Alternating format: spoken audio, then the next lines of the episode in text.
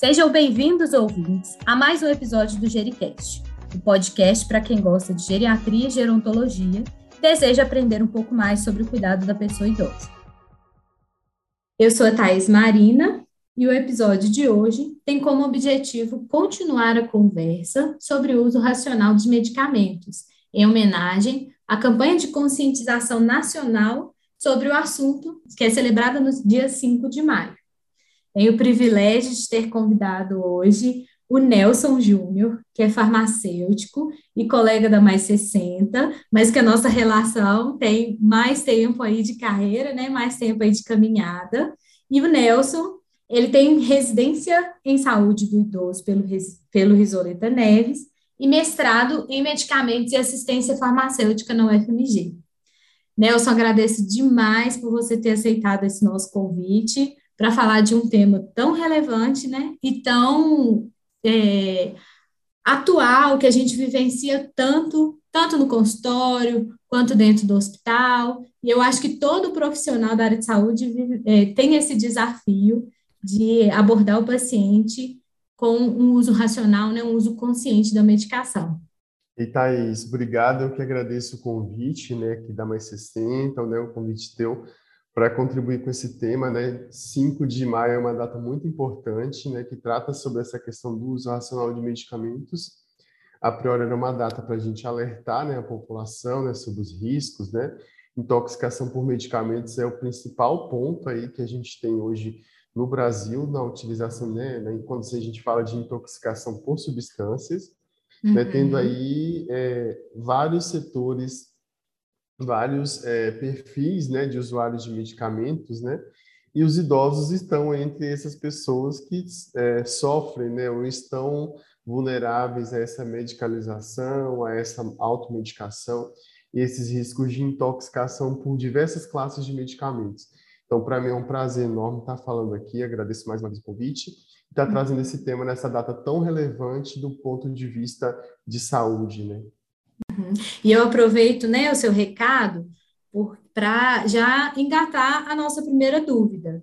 É, eu imagino que o nosso ouvinte também tem esse desafio é, de abordar, no, no, nosso caso, a pessoa idosa, é, para conscientizar o uso correto do tratamento. Às vezes, a, a, a, parte mais fácil de uma consulta médica é fazer a receita, né, escrever a receita. Mas a parte mais difícil é a gente ver aquele tratamento proposto, né, aquela ideia que a gente teve para o nosso paciente se tornar prática. E eu, particularmente, tenho o privilégio, né, uma ótima experiência de compartilhar com casos com você em que eu tenho essa dúvida: será que meu paciente está usando medicação da forma correta? Será que a gente não tem algo nesse meio do caminho que está atrapalhando? É, ter uma resposta adequada, né, chegar naquele objetivo que nós temos, nós sempre planejamos quando a gente pensa num tratamento. Então, eu pergunto a você, Nelson, qual é o papel do farmacêutico dentro dessa avaliação e qual é a expectativa que eu tenho quando eu encaminho para você, né? Como que você avalia o paciente, qual que é o seu olhar, o que, que o farmacêutico faz quando ele recebe um paciente com uma receita médica, a maioria dos nossos pacientes com polifarmácia, né? Qual que é a visão do, do farmacêutico nesses casos? Olha só, quando um, um paciente é encaminhado para a gente, a gente é, recebe muitas vezes, Thaís, o fato dele estar, tá, olha, ele não está conseguindo usar o medicamento, Nelson, vê né, que estratégias ou abordagens você pode utilizar. Olha, Nelson, esse paciente ele está começando a perder um pouco, né, uma piora da deglutição, ele não consegue usar tal medicamento. Então, é sempre por usar o medicamento, né? E aí, depois, uh, durante a minha anamnese farmacêutica, né, durante a minha avaliação, eu vou considerar outros aspectos, né? Eu vou olhar o nível de fragilidade do paciente, né? Então, eu vou fazer uma avaliação clínico-funcional também, né? Então, isso é importante para aquele paciente idoso. É, eu vou considerar, Thais, no, na avaliação, os aspectos é, subjetivos e objetivos, né? Ele mora com quem? Como que é essa é, é, a dinâmica dele de uso de medicamento? Ele tem um quadro demencial? Ele tem alguém que dá um suporte para ele? Ele consegue fazer um movimento de pressão e pinça para abrir o blister, né? Que é algum dos testes que a gente faz, porque a própria abertura pode trazer dificuldade para ele. E nisso a gente acha que o paciente não melhora, por exemplo, os parâmetros de hipertensão, mas é porque às vezes ele não consegue abrir o blister, às vezes ele não consegue distinguir um medicamento de outro. Então, essas orientações sobre como usar ajuda vocês lá na ponta da prescrição, lá quando prescreve o um medicamento, é, ajuda vocês a identificar se está se tá sendo feito, uh, se o medicamento está fazendo efeito ou não, né? Então, esse, eu identifico essas questões. Mas o meu principal raciocínio, né, a gente tem um método de trabalho, né, que é o Pharmacotherapy Workup, e a gente vai avaliar se aquele medicamento é indicado, se aquele medicamento é seguro, né? Então, ele tá, o paciente está usando alguma, algum dos medicamentos que podem estar tá interferindo em algum parâmetro laboratorial ou clínico. Então, durante a minha avaliação, eu faço isso. E depois eu avalio mais dois pontos, que é a efetividade é saber se o medicamento está fazendo efeito da forma correta, e por último, a conveniência, que é sempre essa forma como ele toma, se ele está conseguindo acesso, só que geralmente chega sempre por conveniência. E aí, quando esse paciente aparece para a gente, né, então aí a gente faz essa avaliação. E, e um ponto importante é quando a gente chega na indicação e na segurança. Porque na segurança é que a gente tem o principal desafio hoje, Thaís, que é usar os medicamentos inapropriados. Né? Muitos idosos, eles estão fora ah, do cenário né, de testes clínicos, né? então eles são excluídos. Mas eles são usuários de medicamentos. Então, uma parcela importante do meu trabalho tem a ver com a segurança que esse paciente apresenta após usar alguma classe de medicamento. E é importante essa questão de avaliar o quão apropriado o medicamento é, né, Nelson? Essa questão de, como prescritores, nós temos que saber quem é o nosso paciente. O entendimento de fragilidade, de funcionalidade, de quem ajuda a usar o medicamento ou não, se ele está tomando sozinho, isso tudo tem que ser considerado. E acaba sendo uma, um desafio fazer essa caminhada sozinho. Então, eu acho interessante essa, esse acompanhamento em conjunto com o farmacêutico, porque são detalhes, mas que fazem toda a diferença no final do dia. Que a gente, quando consegue que a, o, o paciente, o cuidador, ele entenda a importância da medicação, a forma correta como ela é utilizada, é, o, o resultado vai ser muito melhor. A gente consegue alcançar coisas melhores. E essa avaliação ela se torna individual. Eu não faço o mesmo para todos os pacientes. Não, eu, eu conheço meu paciente, eu entendo as necessidades dele e eu me adequo, eu adapto e faço o que é apropriado para ele, né? E, e, é interessante dentro desse assunto, porque nós temos medicamentos que são vilões, né? Vamos, é uma palavra um pouco ruim, mas é, nós conhecemos algumas classes, nós temos alguns medicamentos que a gente precisa ter essa atenção maior. E, então, eu queria te dar esse espaço, Nelson. Tem algum medicamento que é mais comum na sua prática, que nós precisamos ter esse, esse cuidado maior da pessoa idosa? Tem algumas considerações que a gente precisa lembrar no momento de prescrever? Quais seriam essas drogas aí que a gente precisa ter essa atenção? Eita, Thaís, que pergunta difícil, hein? Mas olha só, você falou uma coisa super importante, que é a questão da avaliação individual, sabe? Então, fazer uma boa e objetiva avaliação geriátrica, né, ampla, né, uma avaliação multidimensional do idoso, considerando todos os aspectos, né? Às vezes, é, a gente lá, né, durante a avaliação, nós geriatras e gerontólogos, né, temos muitas coisas a perceber, mas é possível dividir aquela aquele processo de entendimento do paciente em mais de um momento, né? Então, às vezes, é possível deixar para o farmacêutico que está mais envolvido com ele, deixar para o enfermeiro que é mais dele, para que a gente, para que essa roda, né, do, do conhecimento e essa inter, essa relação interprofissional aconteça. Então, isso é muito importante do ponto de vista do serviço de saúde. Uhum. Então, na minha prática, eu levo muito isso em consideração.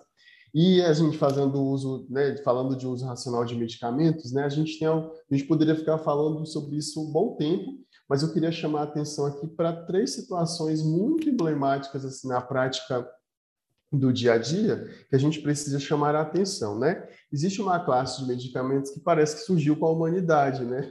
São os benzodiazepínicos, né? É, Até brinco, assim. Desde quando a gente é vivo, né? Desde quando a gente sabe da existência humana, parece que eles já estavam lá.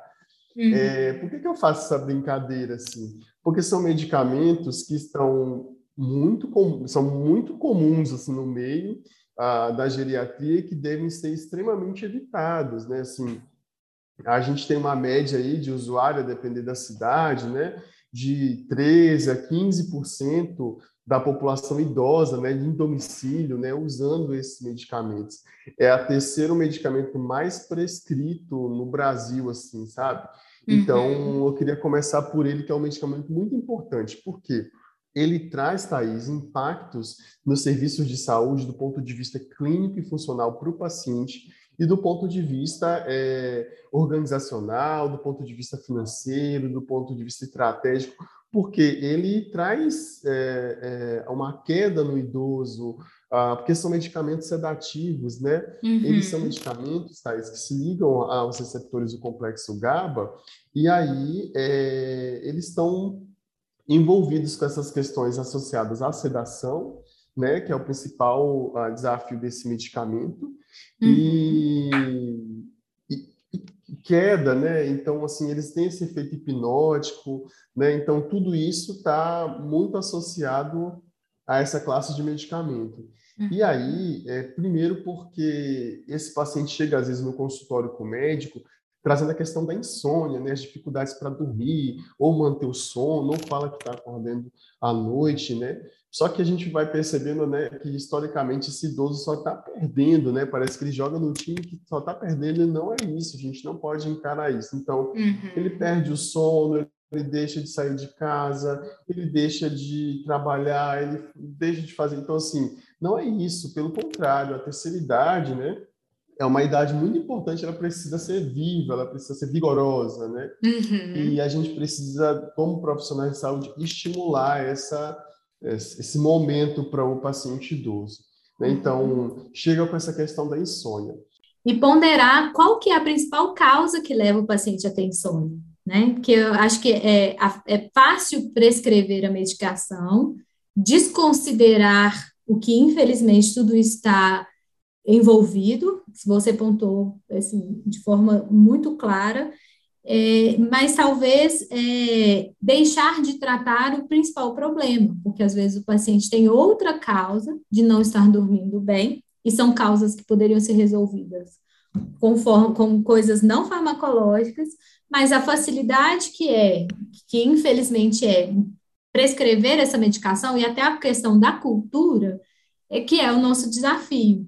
Então, pessoa idosa que cai, que fratura, que perde funcionalidade, é sempre um prejuízo para nós, né, que acompanhamos e queremos é, essa, essa, esse, a função, é, manter, né, assim, aquela, a longevidade, mas a longevidade com qualidade.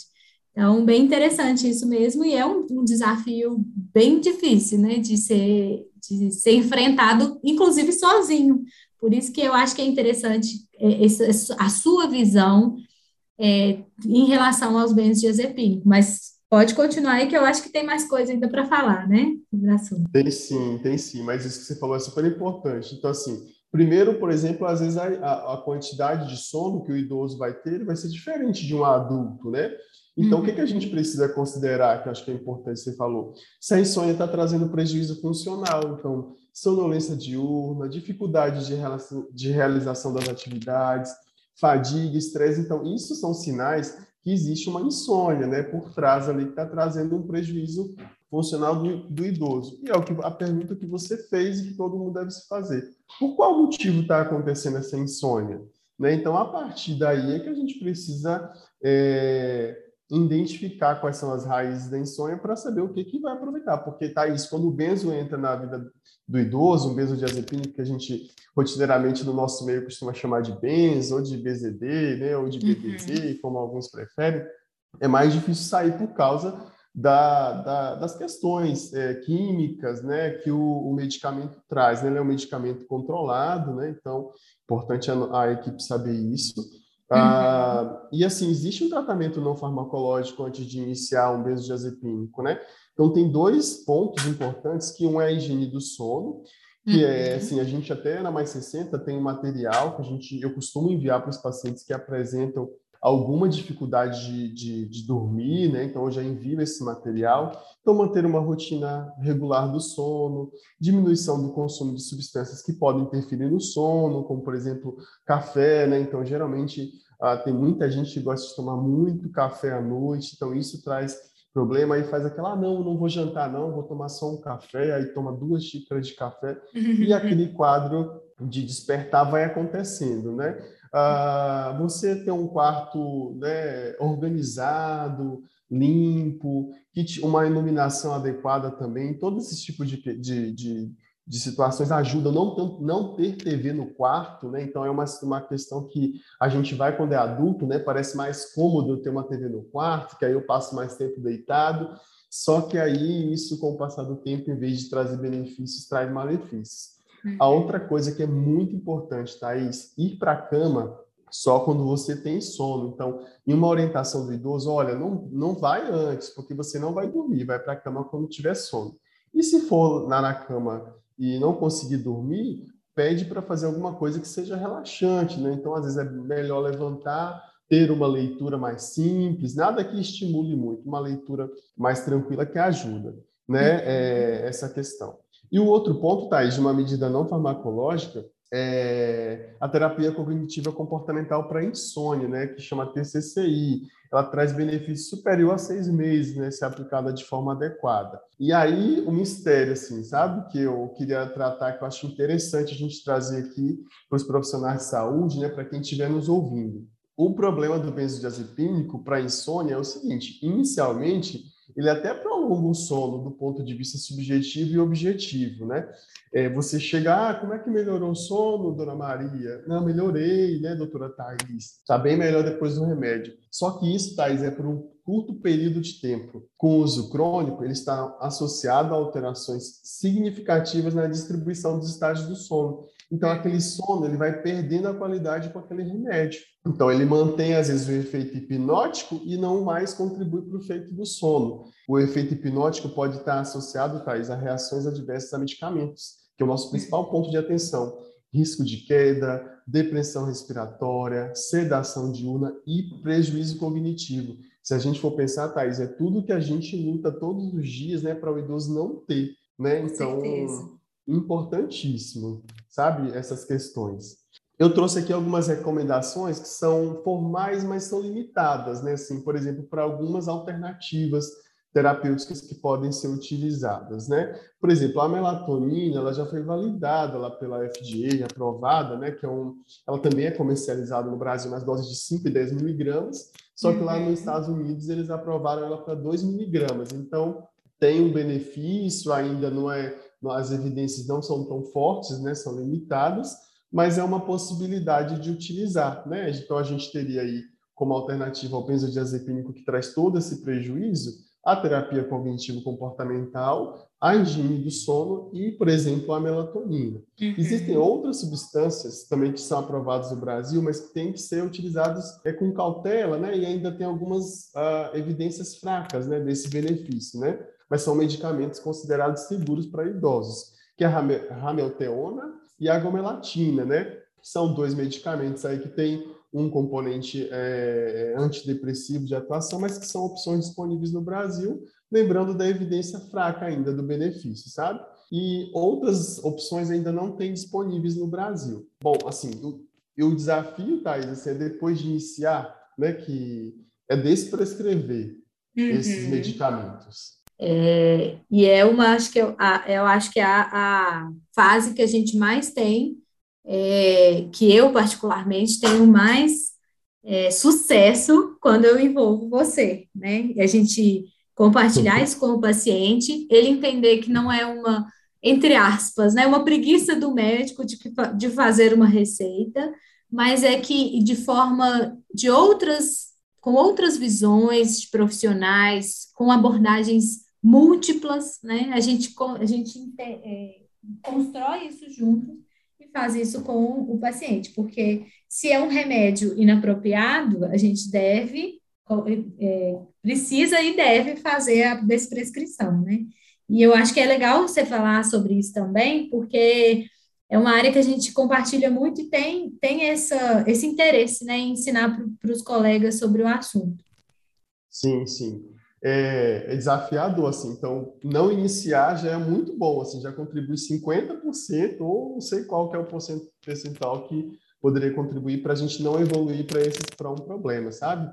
Uhum. Mas assim, uh, tem que ser um time de gigantes, tem que ser o médico, o enfermeiro, o farmacêutico, o fisioterapeuta que está lá cuidando do paciente, ou numa pós-queda, ou num quadro de dor, ou num quadro de, de, de, de, alteração cognitiva, né? Então, pode ser o TO, então pode entrar uma turma pesada aí para poder a gente ajudar a, a desprescrever e a colocar os desafios, né? É um processo pensado, né? Sistematizado. É, eu tenho um contato, né, com o pessoal, a primeira vez que tive contato foi por meio de livros e publicações aqui no Brasil, mas eu fui buscar um pouquinho é, de informações fora, né? Então, tenho lá no Canadá o Canadian, é, Canadian Prescribing Network, né, que é a principal hoje organização no, Brasil, no mundo, desculpem, que estimula essa questão da desprescrição de medicamentos em idosos. Né? Então, a gente fez um trabalho né, de, de adaptação transcultural de um documento deles para cá, onde a Mais 60 teve envolvida, né? Uhum. E justamente para trazer essa questão para o paciente, é um material voltado para o paciente. Eu também envio quando eu estou conversando com o paciente ou familiar. Né? Então, é um processo planejado de redução ou interrupção de medicamentos que podem não ser mais benéficos, né, ou que podem estar causando danos ao paciente. E esse objetivo final, Thais, é reduzir a carga de medicamentos, né, ou de medicação, e melhorar a qualidade de vida. Então, é um processo individualizado de cuidado e é, é, é fundamental retirar o que é desnecessário e o danoso para esse paciente. Então, é desafiador. Então, tem toda um, uma estratégia de desprescrição, né, é, para a gente poder fazer, né? Porque assim, a prescrição e a desprescrição também são atos médicos, né? Então, o meu papel é contribuir com vocês, entendendo a importância que aquilo pode impactar ou está impactando no paciente. Então, é trazer os benefícios da retirada do medicamento. E tá aí, se você tira o clonazepam, por exemplo, que é um medicamento muito utilizado de 2 miligramas para 1 miligrama, ele já vai ter benefício. Se uhum. você retira três dias da semana para metade da dose, aquele paciente já vai ter benefício. Ah, uhum. se você estimula, sabe, a redução para X gotas é um benefício. Então, tudo isso tem que partir muito de toda a equipe, do médico, do farmacêutico e de todo mundo. Né? Então, é um processo individualizado né?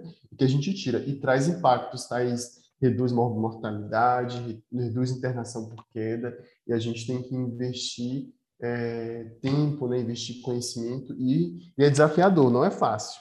É, e além do benzo, tem outros, né, o nosso querido benzo, né, chamado assim de forma é, desafiadora, nós temos uhum. outros remédios também que a gente enfrenta como desafio. É, na sua lista aí tem mais alguém que você gostaria de passar para nós?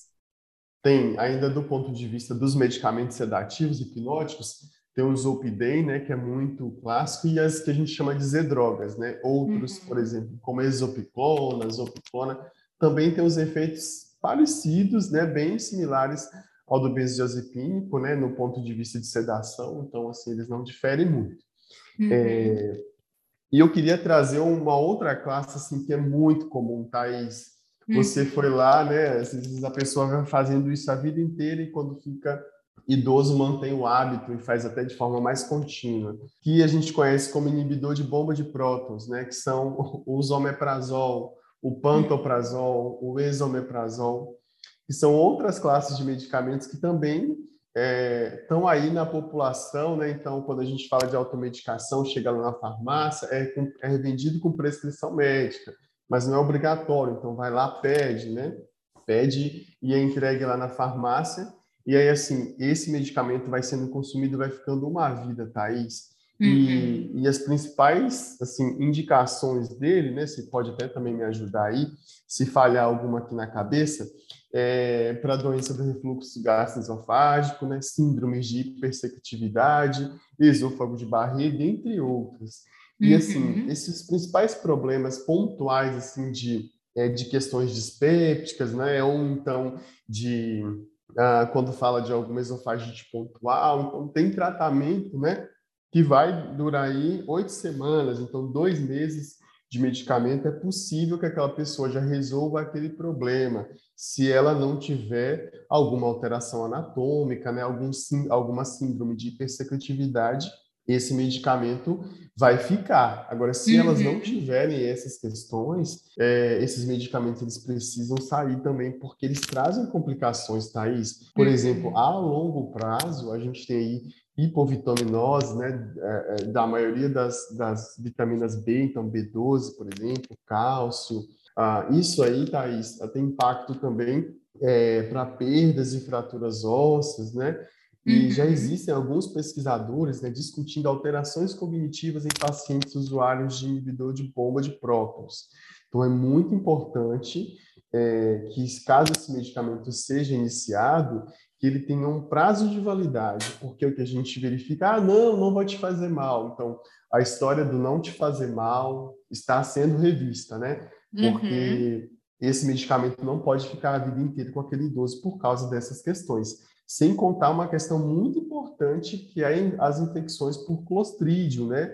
Uhum. E é assim, o uso prolongado é associado à infecção por clostrídio difficile, é, pode trazer essas questões que complicam a vida do idoso. Retomando, inclusive, essa questão do inibidor de bomba, é também desprescrever, né? Que eu acho que é um desafio grande, porque às vezes é uma medicação que alguém indicou, né, para o paciente, ele está usando, está tá, tá tendo esse acesso fácil, e que nós, prescritores, ficamos com medo, né, ou com receio de retirar a medicação.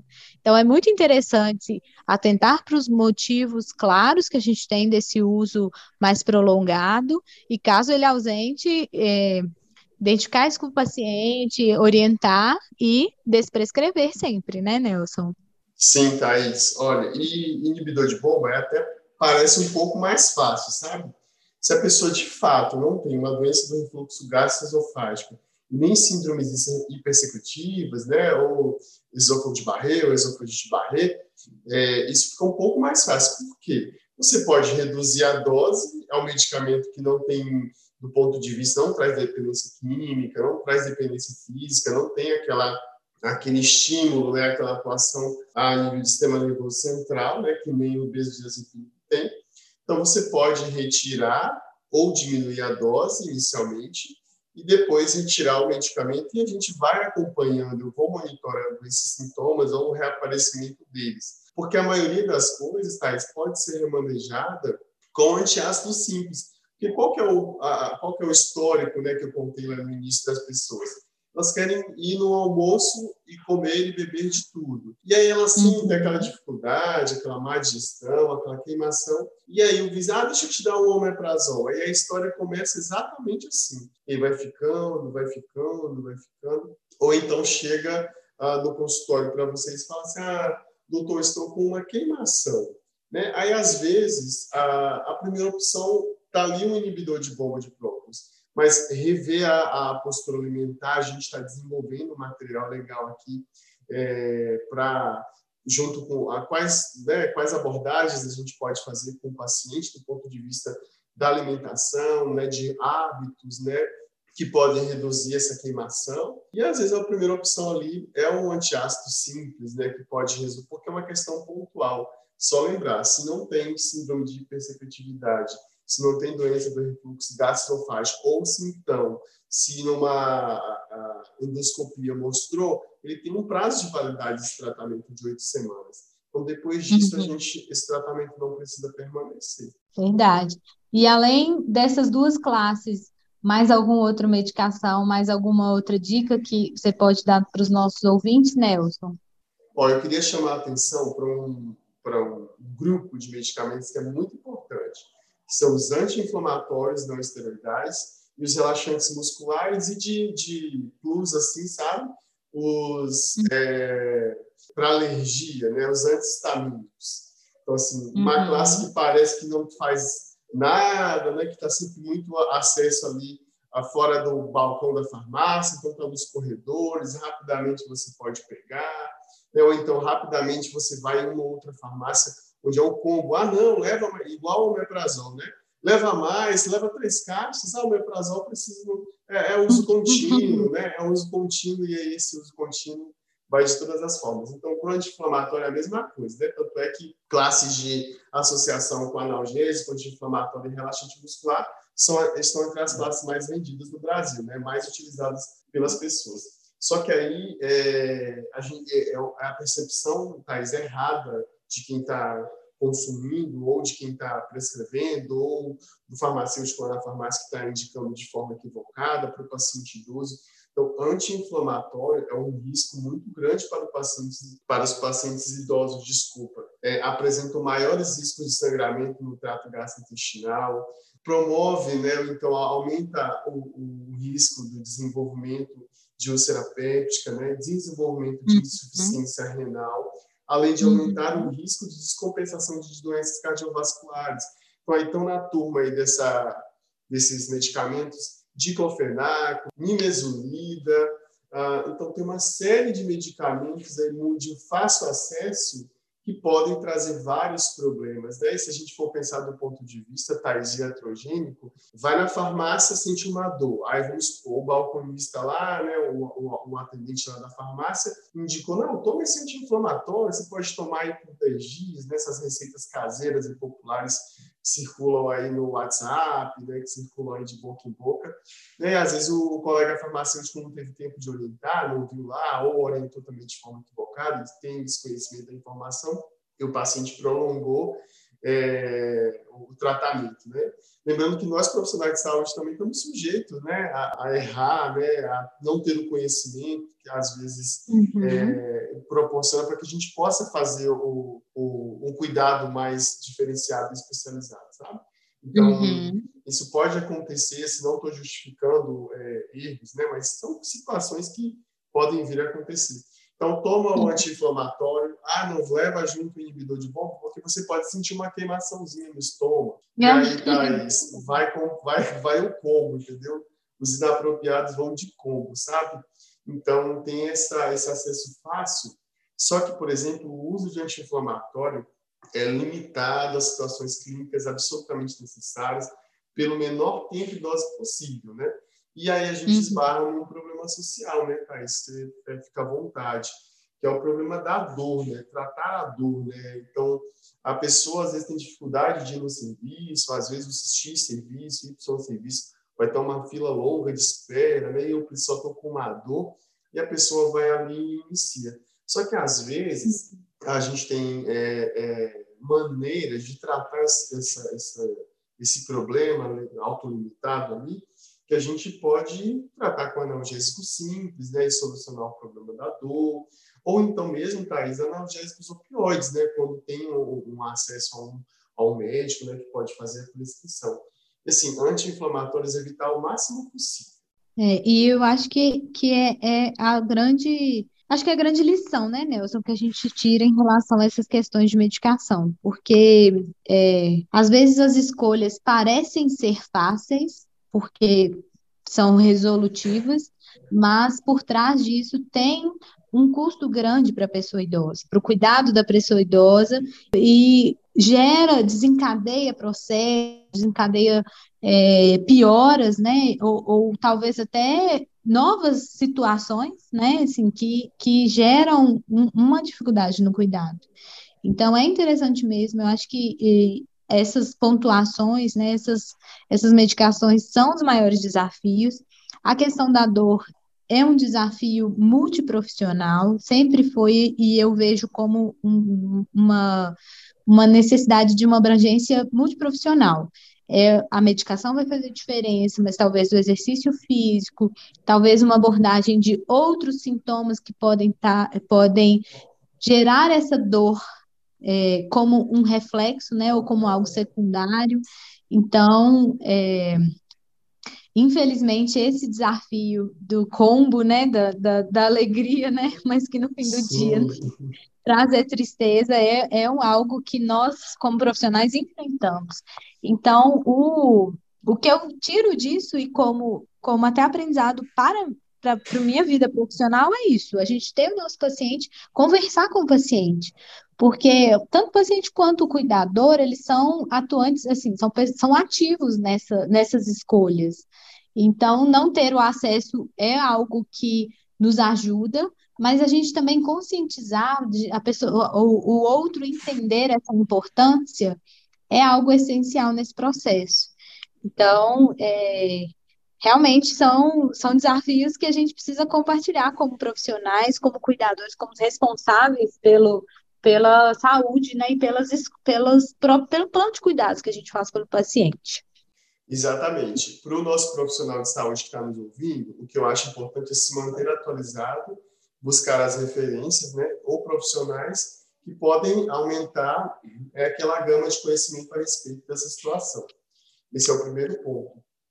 O outro uhum. é, assim, é não minimizar o risco de um anti-inflamatório, de um relaxante muscular e nem de um antialérgico.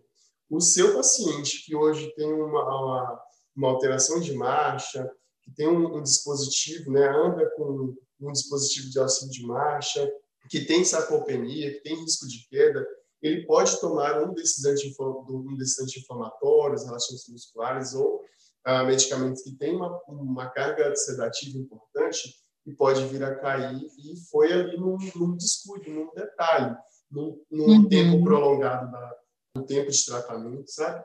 E é como você falou, assim, a, a automedicação está muito atrelada a fatores econômicos e sociais, então é um problema de saúde pública.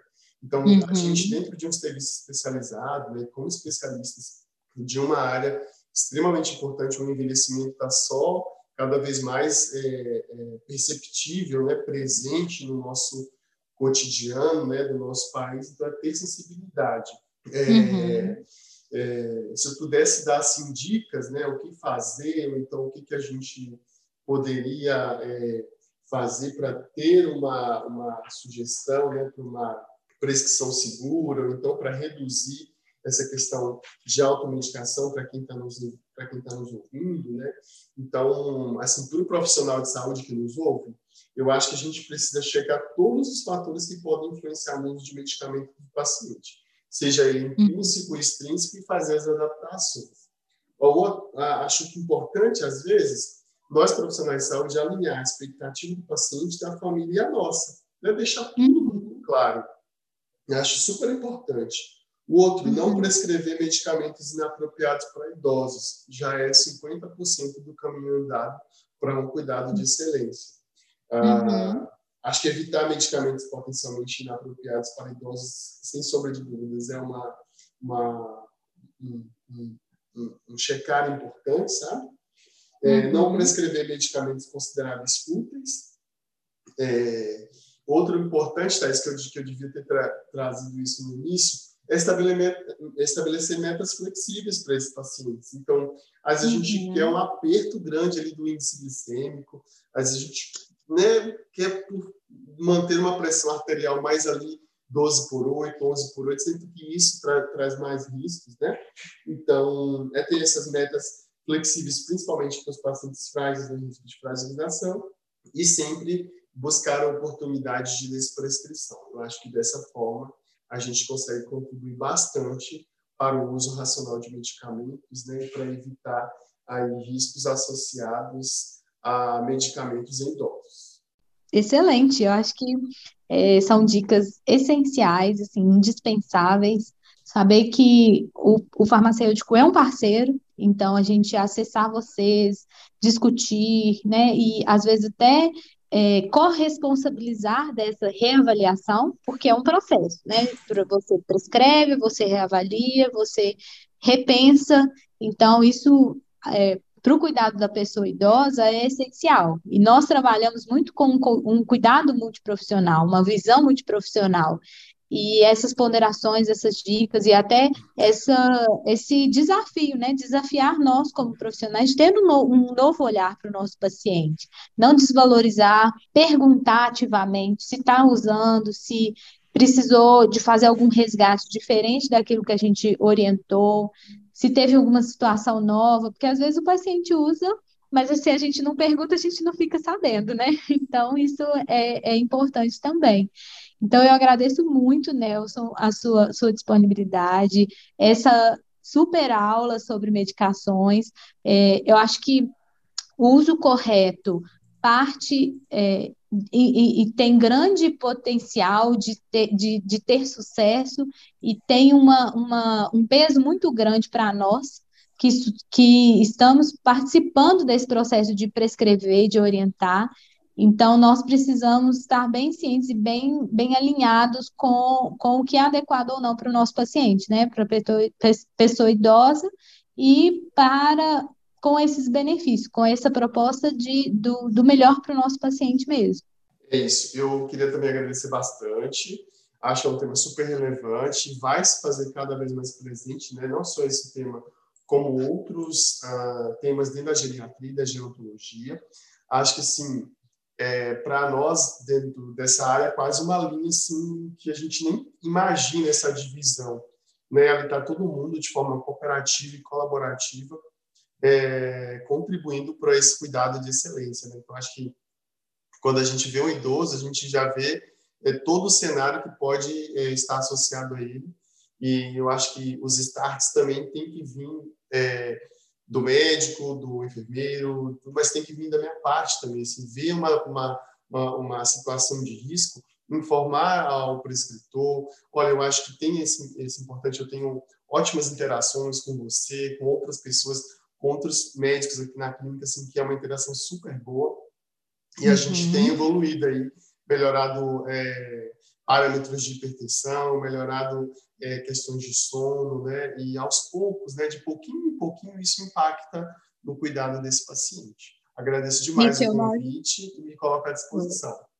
Oh, muito obrigada. E eu, aos nossos ouvintes, deixo aí o desafio, dizendo, né, reforçando que é possível a gente conseguir desprescrever e fazer um plano de cuidados mais adequado. E deixo o convite para o nosso próximo episódio. Até mais! Gostou desse episódio? Quer saber o que vem pela frente? Mantenha-se conectado por aqui e não deixe de nos seguir nas redes sociais Mais 60 Saber, no Instagram, no YouTube ou no LinkedIn. Até a próxima!